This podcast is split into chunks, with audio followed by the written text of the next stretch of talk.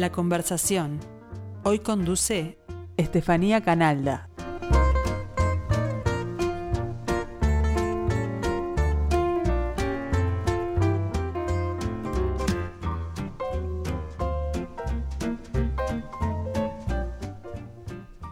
Muy buen mediodía, bienvenidos a la conversación. Hoy nos acompaña Nicolás Alberti desde Rocha, la primera vez en dos años, según él, que viene a Montevideo. Alberti fue ganador el año pasado del segundo Premio Nacional de Literatura del MEC en la categoría Éditos con Te Odio Eternidad y del primer Premio Nacional en Inéditos en 2019 con Amantísima, publicada este año por Tusquets. Nicolás, muchas gracias por venir. Muchas gracias por invitarme, estoy muy contento de, de haber vuelto a Montevideo. ¿Cómo también. fue esa vuelta? Y un infierno, porque como no hay directos, eh, ómnibus directos, eh, venía bastante lleno y pone desde la pedrera hasta acá cinco horas y, y es bastante sufrido. Eh, bueno, eras publicista, vivías en Barcelona, viste también en Ciudad de México, te presentaste a la beca de estímulo del MEC, la ganaste, te fuiste a Rocha, dejaste tu trabajo en publicidad y te pusiste a escribir una novela de 600 páginas que salió publicada por Planeta como Te odio eternidad. Uno de los personajes de esta novela, a pesar de haber vivido solo sus primeros 10 años en Uruguay, idealiza mucho el país, se siente uruguayo, incluso eh, tiene ese ritual de, tomar mate. ¿Cómo fue tu vínculo con Uruguay desde el exterior y cuando volviste? Eh, yo creo que a mí por lo menos me hizo mucho bien irme de Uruguay. Estaba muy cansado de, Uruguay, de la, Urugu-. Y me hizo mucho bien porque uno valora de otra manera las cosas, ¿no? Y, y también creo que a mi, a mi literatura y sobre todo a, esta novela, este, la, abrió, es una, es una novela muy internacional, este, eso me gusta, es lo que quería hacer. Pero también me gustaba que hubiera un, personaje que por lo menos tuviera un contacto con, con- con Uruguay, ¿no? Y, y de hecho hay una parte que, que él está ahí, este, cerca de donde vivo yo, ¿no? Ahora.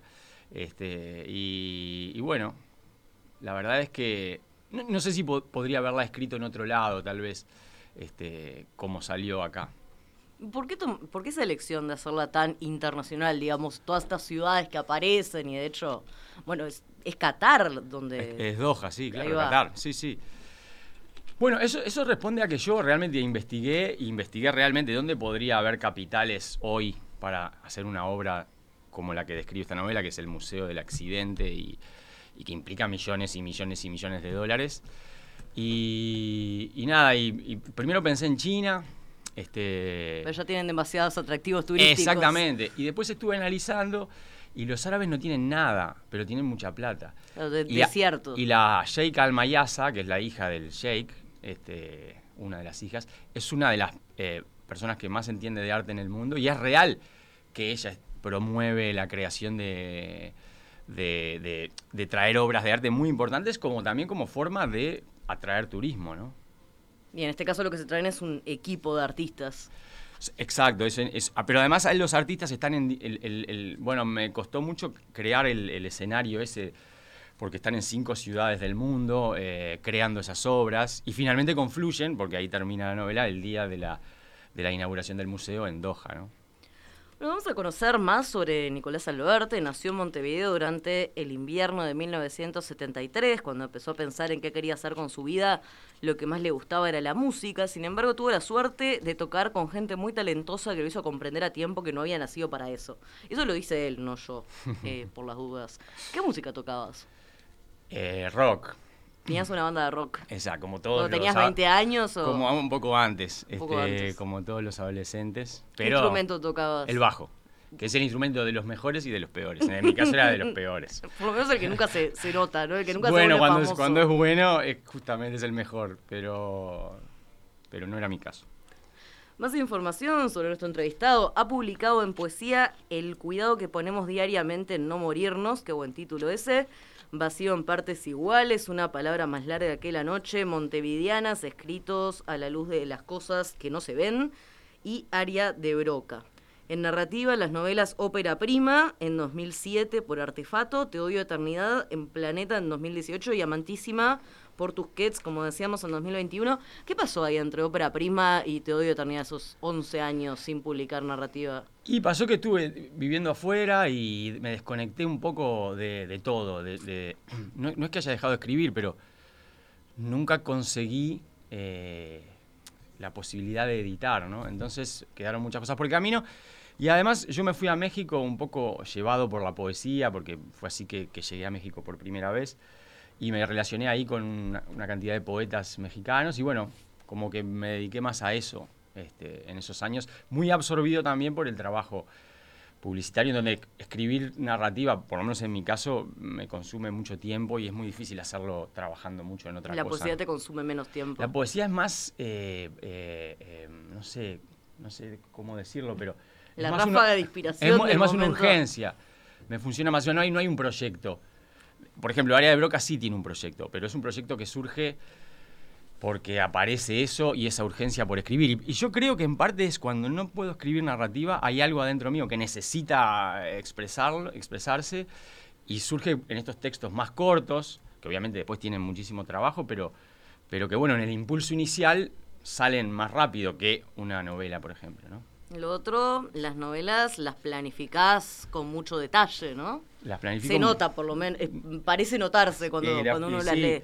Porque en el caso de Tener Eternidad, bueno, tuve que trabajar muchísimo para crear ese universo porque no, no existe, ¿no? Y, pero que también me gusta mucho que las cosas sean lo más verosímiles. No me gusta eh, cualquier cosa. Entonces trabajo mucho en investigar eso. Y una vez que tengo todo resuelto, también en cómo lo voy a escribir. O sea, cuál es el tono que va a tener, cómo es. Y, en ese sentido, leo escritores que me parece que pueden tener ese tono. O sea, hago referencias, como se trabaja en el, en el cine, que en literatura no es tan común, pero es muy común en el cine, y buscar referencias, cómo querés que se vea una cosa, y todo eso me lleva también mucho tiempo. ¿Y qué, cómo describirías el tono de Tu eternidad? ¿Es una novela satírica, por ejemplo, sobre el mundo del arte contemporáneo? Yo no la concebí así, pero varias personas me lo han dicho. Creo que tiene partes, los personajes como, como buenos artistas eh, posmodernos, eh, lo mejor que hacen es reírse de sí mismos, ¿no? O sea, esta, esta cosa que lo dramático, ¿no? Lo de, Marx, primero como este, tragedia y luego como farsa. Nosotros estamos en la farsa ahora. Y, y, entonces, sí, los personajes se burlan mucho de sí mismos, no son un poco nihilistas. Este, Pero son grandes ególatras también. Bueno, obvio, sí, sí, sí, sí. Es, es, es una cosa, de, por eso el te odio eternidad, porque se dan cuenta que no van a ser eh, Miguel Ángel este, ni Durero, este, porque eso ya no existe más. Y entonces eso también molesta un poco, ¿no? Eh, y, molesta un poco su ego. Para ser un artista o un creador, y tenés que tener un ego muy desarrollado, porque si no, no hay otra manera, porque sos vos. Y si y si y no, se lo, no se lo vas contando a la gente, terminás y se lo mostrás a la gente y te pueden decir cualquier cosa, pero tenés que creer en eso que estás haciendo. Pero ellos se lo cuentan también a la gente. O sea, hay un constante discurso sobre el arte, ah, como un alarde de erudición constante, gente que se junta a hablar de filosofía, a hablar de teoría del arte, de historia del arte, a mostrar cuánto saben. Sí, porque el arte hoy es eso. El arte ha dejado de ser bueno, como yo lo percibo y como lo perciben otros ensayistas y, otros pensadores, es la justificación de la no es la obra, sino su justificación. Y por lo tanto los artistas están todo el tiempo pensando en justificarse. Y lo que hacen es justificarse. O sea, yo extraje eso de, un universo que si vos vas a cualquier muestra te ponen una banana ¿no? colgada en la pared con, con duct tape y por qué es la banana y qué significa y qué representa una banana colgada en la pared que no es absolutamente nada. ¿no? O sea, no tenés una buena impresión del mundo del arte contemporáneo. No, no, no, me encanta, me encanta. Me parece una cosa muy inteligente. Me gusta mucho, disfruto mucho yo de la, de la inteligencia, de, la, de la fineza para, para captar cosas. Creo que el arte lo capta mucho mejor que la, que la, que la o es más inmediato que la literatura, por ejemplo. Por eso me gusta mucho el mundo del arte. Más información sobre Nicolás Alberti. Dice que no hay nada en el mundo que lo atraiga más que la poesía de Laura Lobob. ¿Quién es Laura Lobob, Alberti? Laura Lobob es una poeta argentina que a mí me gusta mucho.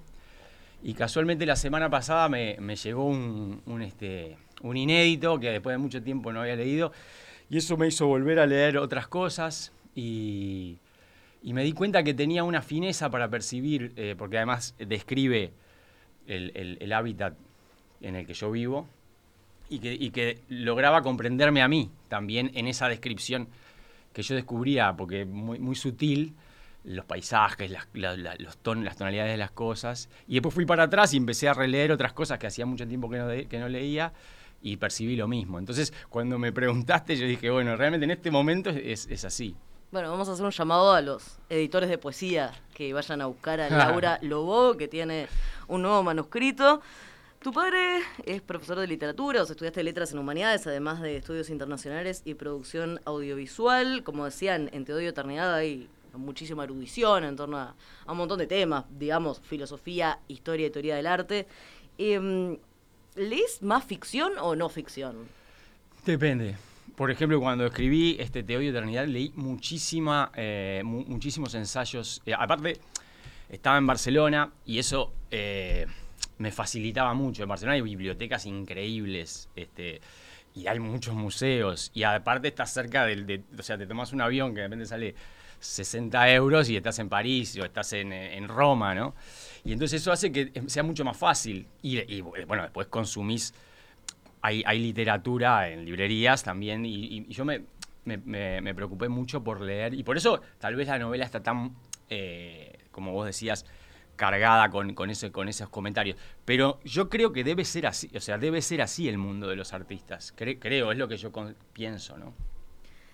Bueno, seguimos con la ficha de Nicolás Albarte. Se pasó la infancia, adolescencia y juventud yendo todos los domingos con su padre a todas las canchas para ver al Club Atlético Progreso. Eso degeneró en una debilidad por el deporte que roza lo enfermizo. Mira todo lo que puede y practica tres, correr, andar en bicicleta y nadar. El año pasado, durante la pandemia que cerró los clubes, descubrió que había dos personas que nadaban todos los días en la Bahía Grande de La Paloma se unió a ellos y cuando las temperaturas empezaron a bajar los alentó a no detenerse para ingresar en la categoría de nadadores de aguas frías, NAF. Cada mañana al salir del mar con las manos y los pies insensibilizados por el frío cumplen con el ritual de decir la fecha en voz alta porque les parece mentira estar nadando en el océano en mayo, junio, julio, agosto. Bueno, fuera de estudio te preguntaba si, si pensabas escribir sobre esto, o sea, era algo que te interesaba desde el lugar literario. Sí, me encantaría. Eh, no, no, lo pienso cuando la natación es un deporte que es muy zen, porque sos vos contigo y tus miedos. Eh, no hay nada, no puedes hablar. Y es muy zen también en el sentido de la respiración, porque la respiración es clave, ¿no? Es casi una meditación y un enfrentarse a los miedos, porque te metes en el, en el mar y, y siempre, siempre hay una duda de si vas a salir, ¿no? Este, más con el agua tan fría. Entonces a mí eso me interesa mucho. Y sí, creo que algún día me gustaría mucho, por lo menos, o algún personaje, como el, personaje ciclista de, de, de Eternidad, que es de la época que yo hacía más ciclismo, este, eh, haya un personaje más nadador, porque es un deporte muy, muy, muy, muy eh, eh, literario. Bueno, en, Amantísima también hay un personaje que es un deportólogo, en realidad es un traumatólogo especializado en asistir a deportistas de alta competición y bueno, ahí nos vamos introduciendo en ese mundo que aparece claro en, en Te odio eternidad y en el mundo del dopaje particularmente, ¿no? Algunas frases, ningún atleta gana un título de nivel internacional sin recurrir al dopaje, cualquier burro podía ser convertido fácilmente con jeringas y hormonas en un caballo de carreras. Ese personaje en particular, ¿cómo lo construiste? ¿Está, basado en médicos reales? Y hay, un personaje que, que, yo le cambié el nombre ahí, pero... Eufemiano Fuentes. sí, ¿Cómo era? Puentes, ¿no? Valenciano Puentes. Sí, pero no, no... Sí, es él, pero no es él. Pero es cierto que hay... Ocurrió en España en el año 2006, 2005, eh, perdón, una cosa que se llamó la Operación Puerto y, y este doctor saltó o sea, se, encontraron una cantidad de bolsas de sangre y de, bueno, todo lo que envuelve. Es un, es un universo fabuloso y muy Lo de las bolsas de sangre congelada lo estuve leyendo gracias a, tu novela, me pareció, me pareció increíble. Es increíble. Y si lees. una historia que, no es verosímil, ¿no? Que haya pasado realmente. Es como de un futuro raro, como una, distopía, ¿no? Yo, yo he leído muchas biografías de, de ciclistas, y hay uno en particular, Floyd Landis, que él este, trabajaba con Armstrong en el equipo de Armstrong y se mudaron a Girona y él cuenta que a él lo tenían un poco, era el, el che pibe, lo tenían en la casa, o ellos centrifugan la sangre, la meten en bolsas, solo el plasma, porque son los glóbulos rojos, y, la, y, la, y la ponen a, congelar. Entonces, el tipo estaba ahí porque si había un apagón, tenía que, que, que prender un generador, ¿entendés? Y esa era como su función. Es una cosa, es un universo. Y aparte que estamos hablando de gente que se pica, o sea, porque uno imagina, pero son gente que se, que se inyecta 300 veces por año, vamos a decir, o 200, o sea, gente que tiene marcas como un yonki. ¿Y podés seguir mirando ciclismo eh, sabiendo todo eso? ¿Te sigue gustando como deporte? Lo que pasa es que hay, hay eh, o sea, sí es cierto que todos están siempre jugando al límite de la, de la detección. O sea, el doping es lo que se detecta.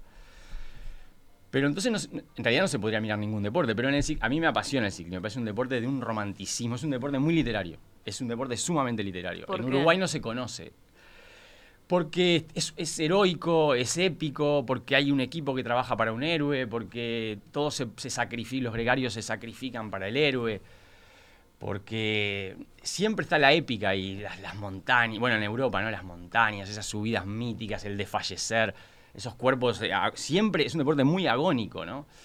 Y eso es, literatura, literatura pura. ¿Estás siguiendo ahora la Vuelta de España? Estoy siguiéndola, aunque no la estoy viendo porque no, acá estoy acá y no... Y, no, y, además tengo, eh, debo decir que estoy tratando de controlar mi adicción y ver menos, menos deporte. Hay una frase eh, de, que aparece en Te odio eternidad, describiendo la obra de uno de los personajes, que dice, la obra tiene que ver con el doping y el deporte como el verdadero arte de nuestro tiempo. Más bien es un análisis de la verdad en el deporte y de lo que es un hombre. Quiero decir, hasta dónde un deportista de alta competencia es un humano o algo diferente. Una especie de mutante que los espectadores toleraremos sin cuestionarnos porque es una obra de arte. ¿Estás de acuerdo con eso? Sí, sí, estoy de acuerdo. Y cada vez es más, ¿no? O sea, Messi es Messi porque es Messi, ¿no? Pero también es Messi porque tiene unas piernas que han sido creadas por la inyección de hormonas que le dieron todos los días, dos veces por día desde que tenía 13 años. Quiero decir, si a mí me dan esas hormonas, no voy a ser Messi, ni siquiera me voy a acercar a nada de eso. Que eso es importante también comprenderlo, y, quería decirlo por la pregunta anterior. En general, los que ganan, hay algunos que menos, pero, por ejemplo, son algunos más creíbles y tienen una carrera que, como todos están en la misma, al final termina ganando un poco, un poco, y no siempre el que el, mejor, vamos a ponerlo entre comillas. Pero sube mucho los promedios de velocidad, según lo que leí en tu novela, ¿no? Eso es lo que pasó a partir del EPO. A partir del EPO, eh, la eritroproyetina, que es, es, una cosa que multiplica las, el hematocrito, que son las, las células rojas, las, los glóbulos rojos son los que transportan el oxígeno, y en un deporte de tan largo aliento, la, la oxigenación de los músculos es fundamental. Entonces, a partir de eso, y es verdad, el pelotón, la, clase media, digamos, del pelotón, subió tres escalones. Y porque cualquier burro podía correr. Y entonces el deporte eh, perdió muchísimo de ese romanticismo estratégico y de gente que un día se moría ahí en la ruta y al otro día estaba mejor. Ahora es todo más parejo, muy, muy, es un deporte mucho más parejo. Y aquella época, épica de las grandes escapadas, en donde había uno que un día le iba bien y otro día se hundía, de las grandes vueltas estoy hablando, que son los los eventos más importantes. Se ha perdido porque van todos, vuelan 45 kilómetros por hora el Tour de Francia, hacen 3.000 kilómetros, o sea, es una locura. Es Yo sé que si no sabes, pero es impensable. Ir a 45 kilómetros por hora de promedio subiendo montañas es, imposible. O sea, es, es inhumano. No son hombres. Eh, me gustaría tener un segundo en, el comienzo de Te odio eternidad, como te comentaba, me gusta mucho, me gusta y me, duele un poco, digamos, un comienzo a la vez bello y doloroso. Eh, pero bueno, es una obra que es muy cerebral, ¿no? Como decíamos que tiene mucha teoría, vos la llegaste a definir como una obra densa. Pero en ese primer capítulo eh, está el lado emocional, una madre que mira a su bebé y que dice, al verlo siente una felicidad tan intensa que la, hace, que la hace abandonar la lógica espacio-temporal en que vivimos y la coloca en un punto de enunciación, de difícil enunciación, pero que tal vez podría emparentarse con el uso de la palabra eternidad o la palabra nada o la palabra todo. ¿Por qué elegiste ese comienzo para esa novela? A mí, yo soy un, eh, eh, me, obsesiono con la, o sea, para mí, a veces tengo buena parte de la novela escrita, pero no tengo el comienzo. O sea, es al revés que mucha gente. Son dos grandes comienzos los de todo En el otro pasa lo mismo. Y además me gusta mucho, me gusta mucho que haya como una separación, que vos leas una cosa y después empiece la historia, que pasa en los dos casos, ¿no? Mm. Porque este capítulo, recién en la página 300 y pico, vos entendés quién es esa madre, ¿no? Y quién era esa, e- e- ese bebé. Este, y en el Amantísima también es algo que después vas sabiendo, ¿no? Pero a mí me, me parece, y además los trabajo, pero no sé cuántas veces debo haber releído eso. Y a mí también me siento muy conforme con ambos comienzos, pero también porque los he trabajado. Este. Ese comienzo es muy poético también, el, que vos, el que vos este, porque es, es como hay, el, mundo ese que describe esas rutas y, ese- y esa mujer ¿no? que aparece ahí, este, que es como misteriosa y después vuelve a aparecer en la, en la- en la novela. Pero sí, en realidad la- yo tenía, el comienzo era el otro, pero yo sabía que me faltaba algo. Eh, ambos comienzos eh, so- eh, giran en torno a la maternidad. Ambos, sí, sí. Sí, increíblemente. Debe ser, que- debe ser este, porque, eh, digamos, tuve a mis hijos el primero cuando tenía esta en la cabeza y el segundo en esta, y, me- y eso me influyó mucho. Pero, pero es cierto que, eh, y en el caso de, de de Eternidad, el personaje principal es un personaje que pierde a su hija, ¿no? O sea, la, la- la clave de la novela es esa, es sobre todo la segunda parte. O sea, sí pasa todo lo del arte, todo eso, pero es el drama de ese hombre al, al cual le han robado a su hija, ¿no? Este, a su niña. Y sí, sí, sí. Y bueno, y Amantísima es directamente la novela de una madre, ¿no? Por eso el, el- título, eh, que es esa cosa de las, de las necro madre amantísima. Este, y sí, es verdad, es cierto. Hay algunos escritores que tienen hijos que dicen que no pueden, eh, no pueden siquiera leer eh, escenas que tengan que ver con, con niños que sufren o que, que les hacen daño, incluso que mueren, pero vos no tenés ese problema. Sí, lo tengo. En, eh, cuando nació José, eh, casualmente cayó en mis manos, eh, eh, ¿cómo se llama? En, en- en el camino, la de, la de Ma- eh, Cormac McCarthy. en la que- carretera, sí. En la carretera. Que es. Bueno, yo era. O sea, lloraba, o sea, era como. Y, y- sentí, era, eh, José era bebé y yo leía eso y sufría, pero claro, al mismo tiempo no podía detenerme, ¿no? Pero no, no, sí, leo igual, pero, pero me afecta muchísimo, claro.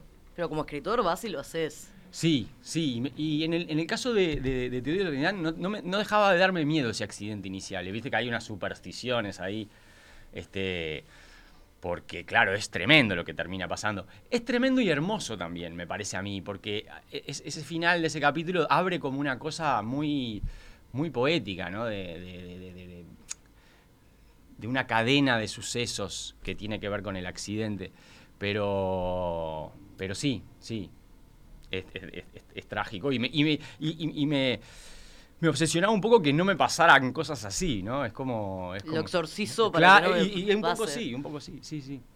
En Amantísimo otro tema que aparece es el del destino. Una mujer que queda embarazada, que le diagnostican que el hijo va a nacer con varias malformaciones, le recomiendan que aborte, pero por otro lado una adivina, suponemos que es, le, le pronostica que no va a tener nada de eso, pero que se va a morir antes de los 10 años, que va a ser un- una especie de líder espiritual, que se va a morir en una, una suerte de sacrificio, acto consagratorio.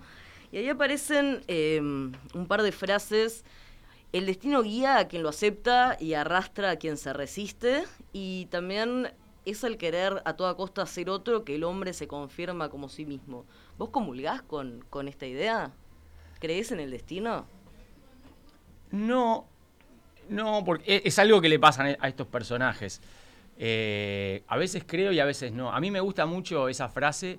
Este, me, gusta mucho le- leer a Séneca, por ejemplo, que, me parece que, que tiene esa cosa, ¿no? De un poco de destino. Pero en realidad lo que yo quería, lo que yo quería poner ahí a, trabajar era, era e- esta cuestión de las predicciones, ¿no? O sea, la predicción de las. Vivimos en un mundo en el que, bueno, hoy más que nunca, ya, o sea, te dicen cuántos muertos va a haber, eh, las curvas, y vos eh, eh, cerrás tanto. O sea, es una cosa de prácticamente como si la vida fuera una estadística, ¿no?